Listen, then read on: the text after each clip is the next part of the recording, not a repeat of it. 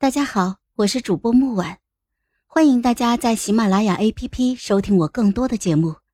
今天我们带来的故事叫《贵妃终成帝》第八集。皇帝终究是没有撑过隆冬就去了，去的时候极其痛苦，大口大口的吐着血，但是已经没有人理会他了，因为整个皇城已经在我的掌控之中了。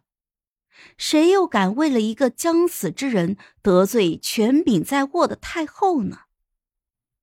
王美人生的孩子也才四个月，朝臣纷纷要立幼主，让我垂帘听政，就像是先帝在世一样。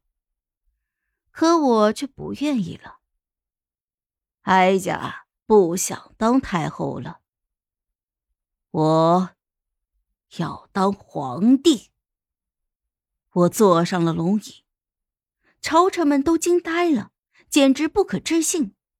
我竟然有如此大胆甚至荒谬的想法。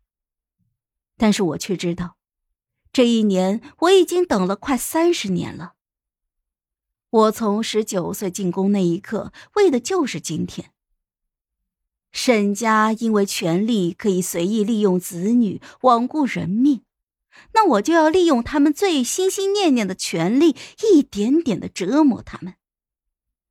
我看着几个站在末位的哥哥一脸兴奋的模样，我也露出了笑容，然后下达了我称帝的第一条旨意：将沈家男子流放边疆，女子冲入奴籍，沈家三代之内永生永世不得为官。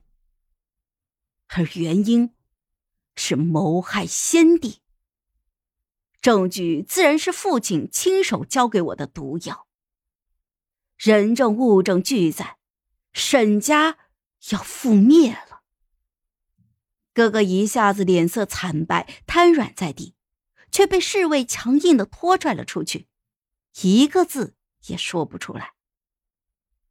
至于朝臣对沈家的处置，不置可否。但是对我称帝却议论纷纷，甚至联名上书，我却一概不听。他们最终没法，只能让明相来劝我。他正气凌人，开口便不客气：“太后，你已经是太后了，还有什么不满足的吗？”往好听的说，哼。哀家一生为皇家奉献，如今先帝已去，太子尚幼，品行更看不出。如果和先帝一般品行有亏，岂不是陷天下人于不义？这个天下总要有一主，为何不能是朕？明相有所动容，但是我看着他。突然灿然一笑，继续道：“往难听的说，朕自进宫以来，为的就是颠倒王朝，斩尽仇敌。朕怎么会替杀子杀夫的仇人守护江山，熬干心血？”明相彻底明白我的用意了，脸色一变，嘶声说道：“太后。”朕是皇帝。皇后知道我的身份，我不相信其中没有明相的提醒。不论他用意是好是坏，我再也不是过去那个任人摆布的沈二小姐。我过去是皇贵妃，前朝是太后，今朝是皇帝。明相最终沉默的离去了，带走的还有皇后。他并没有离开皇宫，而是自愿照顾先帝。我没有反对。至于他是如何报复先帝，我更不在乎。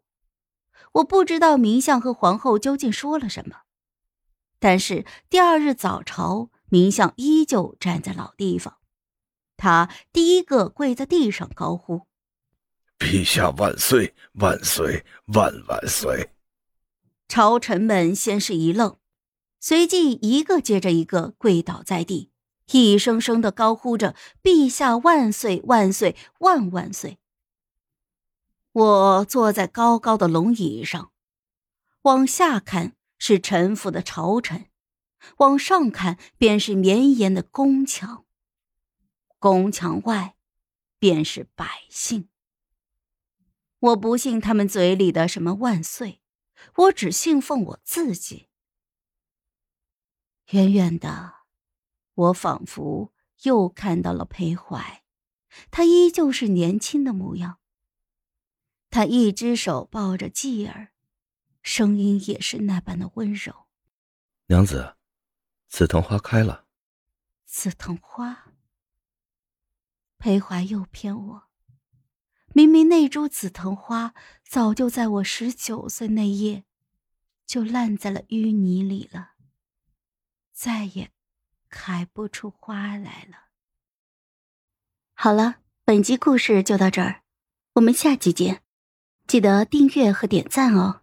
如果你有喜欢的故事，也欢迎在留言区告诉我们。